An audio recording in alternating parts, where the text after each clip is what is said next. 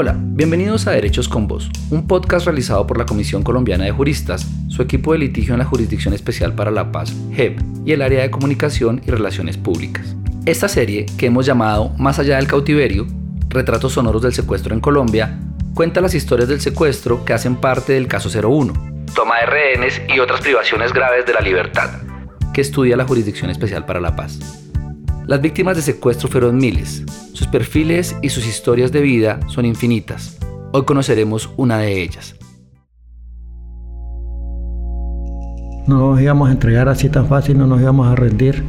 Ese es el lema de la policía, nunca rendirse uno y estamos por una causa, pues teníamos que defendernos a la población y a nosotros como pudiéramos. Y por eso fue que pasó, que nos secuestraron, porque pues fallas que no nos apoyaron ni nada. La voz que acaban de escuchar es la de Víctor Julio Botello, uno de los policías que el 12 de julio de 1999 estaba en la estación de Cucutilla, un municipio ubicado en norte de Santander, cuando fue atacado por unos 300 hombres de las FARC. De esta toma guerrillera poco se habló y tampoco hay mucho registro en medios de comunicación. Hoy vamos a contarles esta historia que le marcó la vida a las familias de 11 policías que aguantaron más de 15 horas de combate en la estación de Cucutilla. Ellos hacen parte de las víctimas del caso 01 en la JEP, toma de rehenes y otras privaciones graves de la libertad, que son representadas por la Comisión Colombiana de Juristas. Mi nombre es Oscar Parra y esto es Derechos con Voz. Cucutilla es un pueblo pequeño, acogedor, muy tranquilo su gente muy buena y por lo general era muy solo y de poco comercio, un pueblo muy pequeño. Como lo describe el agente retirado Víctor Botello, Cucutilla es un pueblo con un casco urbano pequeño, de unas cuantas cuadras, ubicado en la falda de la cordillera oriental, pero con un área rural extensa. Miguel Grijalba es uno de los investigadores de la Comisión de la Verdad en norte de Santander. La entidad está investigando los hechos de Cucutilla. Esto nos cuenta sobre este municipio. Cucutilla es un municipio que queda a dos horas de la provincia de Pamplona. Siempre fue una región muy conservadora. Y otro elemento que tiene Cucutilla es que está súper pegado al páramo de Cisavita que es el que conforma el páramo de Santurbán. Conecta por una parte con Pamplona y de allí puede conectar hacia Arauca o hacia Cúcuta o puede coger la otra vía, que es la vía que conecta con Arboledas con Salazar de las Palmas, con Santiago. Son como corredores de la economía norte santanderiana. En ese escenario se movían las FARC. En 1999, cuando sucedió la toma en la que Buendía, Botello y otros agentes fueron secuestrados, en Colombia, particularmente en la región del norte de Santander, se estaban fortaleciendo las estructuras paramilitares que diezmaron el dominio de las guerrillas en varias zonas del país. En menos de 72 horas la guerrilla se ha tomado tres municipios de la provincia. En el norte de Santander murieron dos policías y ocho más fueron secuestrados. Antes de irse con la guerrilla, los Las guerrillas tenían un dominio territorial en el departamento, específicamente el Catatumbo. Sin embargo, tenían unos corredores que les permitía fortalecer los bloques. Y en cuanto a las FARC, habían tres frentes que se estaban moviendo en el territorio. Una parte del Frente 33, que es el que eh, se posiciona luego finalmente en el Catatumbo Que siempre estuvo ahí, pero frentes más, el Frente 10 y el Frente 45, que se movían entre Arauca y se movían entre el Magdalena Medio. En esos momentos esa era la estructura de la guerrilla y lo que había era una reubicación o un proceso de fortalecimiento como bloque ante la incursión paramilitar. Una vez entran los paramilitares, ellos tienen que cambiar la estrategia de defensiva a ofensiva y para poder hacer eso tuvieron que encontrar estrategias para fortalecer los frentes, porque los frentes no eran tan grandes, eran frentes que tenían 100 hombres, 70 hombres y, y por lo tanto no podían combatir en ese momento pues la estructura paramilitar. A lo que se refiere Grijalba es al repliegue de varios frentes de las FARC que quedaron en medio de la enorme ofensiva paramilitar. Los guerrilleros decidieron resguardarse en el páramo de Santurbán y crear un corredor con poca presencia del ejército para reorganizarse. Geográficamente, hablar del páramo de Santurbán y en este caso el páramo del Almorzadero y el páramo de Cisavita comprendía el corredor más fácil para que las guerrillas se movieran a que se diera ese fortalecimiento de, de frentes. Esa es la razón por la que estaban en ese momento en esa zona del departamento. Entonces, las guerrillas querían debilitar a la policía sacarlos de esos pueblos en la falda de la cordillera y por eso las tomas guerrilleras eran comunes. También se presentaron tomas en municipios como Cácota, Chitagá y Silos. en 1998 y claro, la del 12 de julio de 1999. Así sucedió. Cuídese, cuídese, porque mucha gente. Y yo, ¿cómo así? ¿Qué pasó? ¿Qué pasó? Me dice, no, eso viene subiendo mucha gente, eso es demasiado guerrillero. Yo estaba hablando con la muchacha cuando empezó fuera a sonar plomo por todos lados, eso mejor dicho. Era el fin del mundo. Yo lo que hice fue pues colocarme el arnés y sacar el fusil y, y ahí empezó el enfrentamiento con ellos. Cerca de 300 guerrilleros, como lo cuentan los agentes retirados, atacaron ese día la estación de policía de Cucutilla. 14 agentes se enfrentaron durante más de 15 horas el ataque de los frentes de las FARC número 33, que venía desde el Catatumbo, el 45 y el 22 desde el Magdalena Medio. Así comenzó todo. Nos atacan, nos atacan, 907, 907. Nos atacan, nos Sobre las 7 y atacan. 30 de la noche, cuando empezó el ataque, el que estaba de radio operador reportó de una vez a Cúcuta que 907, o sea, toma guerrillera, que nos estaban atacando. Y en ese momento, pues Cúcuta ya sabía, sabían que nos estaban, estaba siendo atacada la estación de policía de Cucutilla. Ellos pidieron apoyo a la base de Pamplona, a dos horas de Cucutilla, y también al comando de Cúcuta. Los agentes cuentan que incluso días antes del hostigamiento ya habían informado de las amenazas de una toma. Casi sobre la medianoche, el ejército envió un avión fantasma, que no pudo hacer mucho por los agentes, y ya no enviaron más apoyo. Tampoco tenían armas para defenderse. Aún así, aguantaron casi hasta las 11 de la mañana del día siguiente. Resistimos eh, las 15 horas porque ya uno también sabe que hay que tener una disciplina para eso. Yo estaba recién llegado, yo lo que recibí fue 70 cartuchos y tres proveedores y un fusil, galil que me dieron y con ese pues me estuve ahí en la garita ahí hasta que se llegó en la mañana. Y venían con armas no convencionales como el cilindro, ellos disparaban, tenían M60 y ellos nos gritaban mucho que nos entregáramos y nosotros dijimos que no, que nosotros no nos entregábamos, que nosotros ahí seguíamos ahí esperando a nosotros el refuerzo. Esta voz es de Armando Buendía, otro de los agentes secuestrados en Cucutilla el 12 de julio de 1999. Buendía, al igual que Botello, insiste en que creían que si se entregaban los iban a matar o a secuestrar, como había ocurrido en otras tomas guerrilleras.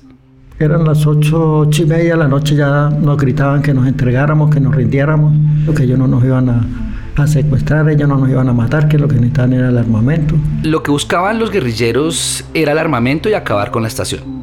Fueron más de 300 guerrilleros los que llegaron esa noche a Cucutilla a enfrentarse con apenas 14 agentes de policía. Hacia las 5.30 de la mañana, los agentes estaban cansados y la munición se acababa. En la madrugada ya habían muerto dos agentes, Rojas y el patrullero Martínez. Uno más estaba herido, sin municiones y cansados, después de casi 15 horas, decidieron rendirse. Pues no, nosotros no pensábamos nunca entregarnos, pero quedamos en, en desventaja. Ya lo que queda, la poquita munición, ya era, era difícil, ¿no? Ahí hasta lo último ya sí decidimos entregarnos porque no había nada que hacer realmente. De todas maneras, si no nos entregamos, ellos ya se metían. Pues de pronto eran colocados el cilindro de 100. En medio del caos y la angustia que narra Buendía, tres agentes pudieron esconderse en las casas vecinas y evitaron el secuestro. El resto de agentes salió de la estación resignados, a expensas de los guerrilleros.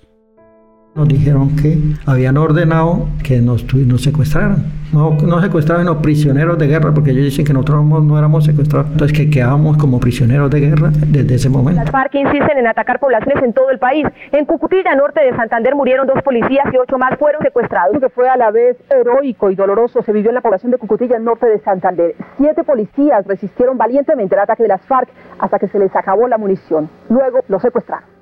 Duramos hasta el sábado, casi una semana ahí dentro del pueblo con ellos. Y ellos ahí. Y el ejército, ni la policía, ninguno del Estado llegó en ese momento para verificar la, la situación del pueblo. Como lo cuenta Botello, en ese momento empezó la odisea de estos agentes de la policía. Ocho fueron secuestrados, entre ellos Botello y Buendía, quienes permanecieron retenidos por las FARC durante un año y siete meses. Iván Díaz es el abogado de la Comisión Colombiana de Juristas que está acompañando a los agentes de Cucutilla en el caso 01 ante la JEP. Iván, ¿cómo está? Bienvenido. Bien, muchas gracias por la invitación. Iván, estos casos de secuestro hacen parte del caso 01 ante la JEP, que lo ha abordado como un macrocaso. Ustedes están en representación de este que es un caso colectivo, Iván. ¿Qué significa esto y cómo se aborda una representación colectiva de este tipo ante la jurisdicción? Esta representación de macrocasos ha sido un tema largamente discutido jurídicamente porque no hay grandes experiencias en materia de transicional en Colombia cómo abordar estos casos. Esto implica nuevos retos porque este macrocaso implica una necesidad de agrupación, de encontrar patrones, de velar formas de macrocriminalidad, pero nosotros como comisión nos hemos dado cuenta de que hay una dificultad frente a estos patrones y es que pareciera que como que todos los casos entraran dentro de una misma categoría y, y avanzaran dentro de un mismo paquete, pero nuestra apuesta siempre es que esto se va a abordar de la forma más integral posible y por un afán de sacar resultados tampoco pues se puede pasar por encima los, derechos de las víctimas. ¿Por qué la CCJ le está apostando a visibilizar estos casos específicos como el de Cucutilla, dentro de lo macro, que es el caso 01 ante la JEP? Estos pequeños casos para nosotros, mm, más que demostrar, digamos, unas lógicas comunes, tratan de demostrar precisamente que los hechos del conflicto están conformados por pequeñas historias que a veces no vemos. La gente en su imaginario cuando tiene la retención de un policía o un militar, pareciera que lo suele legitimar porque era su actuación o era su eh, profesión en el marco del conflicto. Pero nuestra apuesta siempre es por desmontar esa lógica de la guerra y decirle a la sociedad civil que eso no estuvo bien y que no queremos que eso se repita. Yo fui al Caguán y hablé con Simón Trinidad y allá me encontré también con el señor Danilo, que fue el que hizo la toma ahí en Cucutilla. Yo llevaba las cartas donde él me escribía que de las largas caminatas que él tenía, ya él no era capaz de caminar con por la rodilla que le molestaba mucho y que de la vista pues la verdad ya no estaba viendo nada. Él miró las cartas, me prometió que en menos de un mes lo soltaba, pero da la casualidad que se presentó fue lo del rescate. Ella es María Belén Martínez, ex esposa del agente Víctor Botello. El secuestro de su esposo y de los otros siete agentes duró 19 meses, hasta que el 21 de enero de 2001, en un operativo militar, fueron encontrados por el ejército y liberados. En el momento del cautiverio, pues es duro porque pues dormíamos, imagínense que eso caminaba uno todo un día, dos, tres días corridos, llegaba uno, iba en marcha y bueno, vamos a descansar una hora. Hay veces donde llegaban a los sitios donde ellos llegaban, ellos ya tenían las, las jaulas hechas en madera y llegaban a uno, lo encerraban ahí, lo ponían una cadena, su candado y lo amarraban a un palo y ahí tenía que uno dormir dentro de la jaula esa que nos tenían. Las condiciones del cautiverio empeoraron después de noviembre del 2000, momento en el cual el ejército realizaba la Operación Berlín, con la que casi exterminó un contingente de guerrilleros que venían desde San Vicente del Caguán para apoyar militarmente a los frentes de las FARC que estaban en el Catatumbo y los que venían desde el Magdalena Medio, es decir, quienes secuestraron a los agentes. Esos enfrentamientos diezmaron a los guerrilleros que operaban en la zona. Para quienes tenían retenidos a los agentes de Cucutilla, la situación también empeoró por ahí en, ese, en esa época de noviembre y diciembre, ahí estaban bombardeando, se escuchaban, ahí que se escuchaban estruendos, estaban bombardeando como que alguna columna de ellos. Y nos, nos encerraron en, una, en unos garrotes allá y... Aunque la, la comida y todo es malo, en esos momentos fue pésima porque nosotros quedamos sin comida, quedamos mejor dicho, sin nada. Aguantamos hambre casi mes y medio que no probábamos nada. Mientras tanto, las familias de los agentes secuestrados también pasaban por momentos angustiosos, pues en muchos de los hogares ellos eran los únicos que aportaban un ingreso económico. Sus esposas y sus hijos vivían el drama de no saber nada de su ser querido mientras trataban de sobrevivir. Para ese momento, la policía les daba el 75% del sueldo de los agentes a sus familias. El 25% restante lo guardaban para los policías cuando recobraran su libertad. No, no le decía a nadie esto. La verdad, la verdad, eso fue difícil.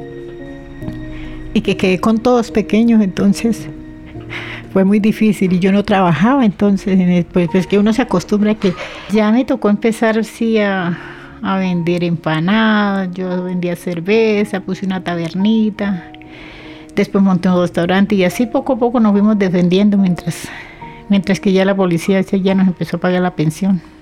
Ella es María Vitelia Correa, o Vicky, como prefiere que la llamen. Es la esposa del agente Víctor Julio Sierra, quien está desaparecido. El agente Sierra no regresó con sus compañeros del cautiverio después de que el ejército los rescatara o se los encontrara. El rescate es algo para mí que primero para todo, para mí digo a mí que no fue un rescate, sino como un presunto rescate. Nosotros pues veníamos corriendo porque el ejército nos estaba persiguiendo. O sea, la guerrilla, como ellos pensábamos que nosotros pues, el ejército nosotros éramos que era la guerrilla, pero éramos unos agentes que estábamos secuestrados.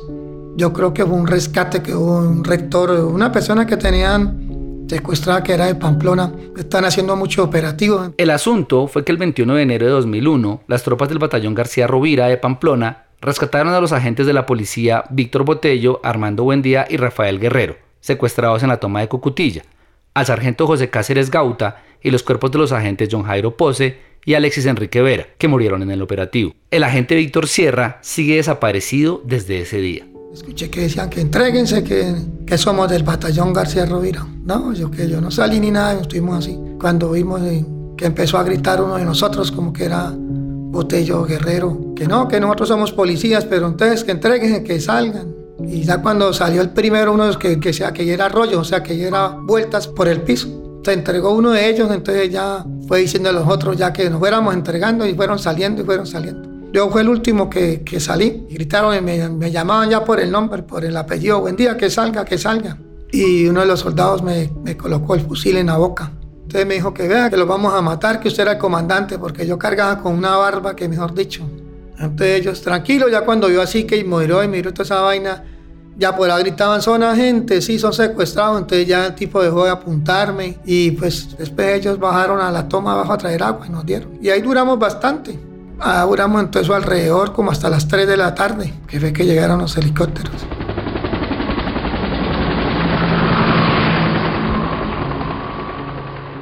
Cuando llegó el helicóptero, eh, subimos los dos finados. Mi general Carreño nos saludó, nos dijo que tranquilo, que era el ejército, ya que nos iban a sacar para acá, para Cúcuta. Entonces nosotros le dijimos que había quedado Sierra, que no aparecía porque Sierra cogió hacia arriba y no, no supimos más de él. Entonces le dijimos, es que quedó Sierra, falta una gente. Nos embarcaron en el helicóptero y sobre las, como las 3, 4 de la tarde nos llevaron a la clínica Santana, nos hicieron unos chequeos ahí. Después nos llevaron a San Mateo porque nosotros les como, le dijimos que teníamos tanto tiempo sin comer y eso, entonces nos hicieron una cena ahí. Comimos y nos mandamos para la casa con la familia anoche. Diana Roa es la profesional de la Comisión Colombiana de Juristas que ha estado haciendo el acompañamiento psicosocial a los agentes y a sus familias en este caso. Diana, eh, el secuestro sin duda es un hecho que cambia definitivamente la vida de sus víctimas y de sus entornos. ¿Cómo se afecta a una familia que es víctima de secuestro? Particularmente las familias quedan muy afectadas porque hay un antes y un después del hecho. Es como si no se pudiera volver a tener esa idea o esa familia del pasado. Muchas personas dicen, mi esposo volvió y realmente no es el mismo no tenemos la misma familia, el proyecto de vida cambió, nuestros deseos y sueños se transformaron y en esa medida los impactos son fuertes a nivel emocional, a nivel también relacional y de pareja. Hemos visto muchas rupturas familiares en medio del secuestro y porque las personas no llegan iguales, se han visto transformadas por este hecho. Diana, hablemos un poco de cómo ha sido el acompañamiento psicosocial que la CCJ le ha brindado a las víctimas de este caso durante el proceso ante la JEP el acompañamiento psicosocial que hemos realizado en la JEP con las personas de la toma de Cucutilla se ha centrado básicamente en poder escuchar su historia y visibilizar entre la familia que, que ha pasado. Ha habido muchas afectaciones a nivel individual y familiar que han generado transformaciones y hay muchos silencios. Y en ese sentido, lo que hemos intentado hacer a través de la representación es poder hacer visible este hecho ante la jurisdicción y con el acompañamiento particularmente escuchar atentamente en un escenario seguro, viendo la posibilidad de que ellos realmente pueden hablar de sus historias sin que nadie los vaya a juzgar y hay cosas en, en familia que creo que, que, se han intentado trabajar, sobre todo también las rabias y dolores que vienen posterior a los, a los hechos victimizantes. Diana, precisamente hay algo común en los relatos de estas víctimas eh, y por supuesto también de sus familias. Y es que ellos se sintieron muy juzgados en su propio entorno. Algunas personas les dijeron que ellos eran colaboradores de la guerrilla por el hecho de haber sobrevivido a una toma y a un secuestro. Imagino que el peso de la estigmatización debe ser mucho más grande en este caso con agentes del propio Estado. Sí, la estigmatización es la eliminación de la diferencia. Es la imposibilidad de pensar que alguien puede ser distinto a ti. Esto tiene una implicación muy grande porque realmente en la policía y en los militares, pues lo que se busca eliminar al enemigo. Sí, esa es una de las estrategias. Y cuando les dicen a ellos guerrilleros, justamente los están eliminando como un ser humano, realmente, y para ellos es sumamente doloroso que los traten de guerrilleros cuando realmente ellos estuvieron allá secuestrados desde su perspectiva defendiendo este país. Diana, eh, y quienes nos escuchan, después del rescate, los agentes fueron reubicados y empezaron a trabajar en labores administrativas en la policía. El dictamen médico fue que no debían usar de nuevo el uniforme ni portar armas. A los dos años del rescate les llegó la baja. Los retiraban de la policía por no ser aptos para continuar en el servicio. Y nos llegó la resolución que quedamos retirados de la policía por incapacidad psicofísica, que no teníamos el tanto por ciento para laborar, no nos encontrábamos bien de salud, que nos retiraban por eso, con media pensión, el cual eso es lo que estamos recibiendo ahorita, media pensión. No, yo ahorita no, no ejerzo nada porque cuando uno va a trabajar a algo, la hoja de vida mía salió, salió pues no salió, digamos que salió buena. Una hoja de vida donde dice que incapacidad físico-técnica, que eso entiendo yo quiere decir que uno ya no es apto para trabajar en cualquier, desempeñar cualquier labor. Pues uno salió ya muy triste, ya después de esa vaina se sintió uno pues, después de haberle servido al Estado, salirnos así con eso. Ahí empezó otra lucha más, la de los agentes por su pensión completa porque se les reconociera el sacrificio y el trabajo que hicieron como defensores del Estado.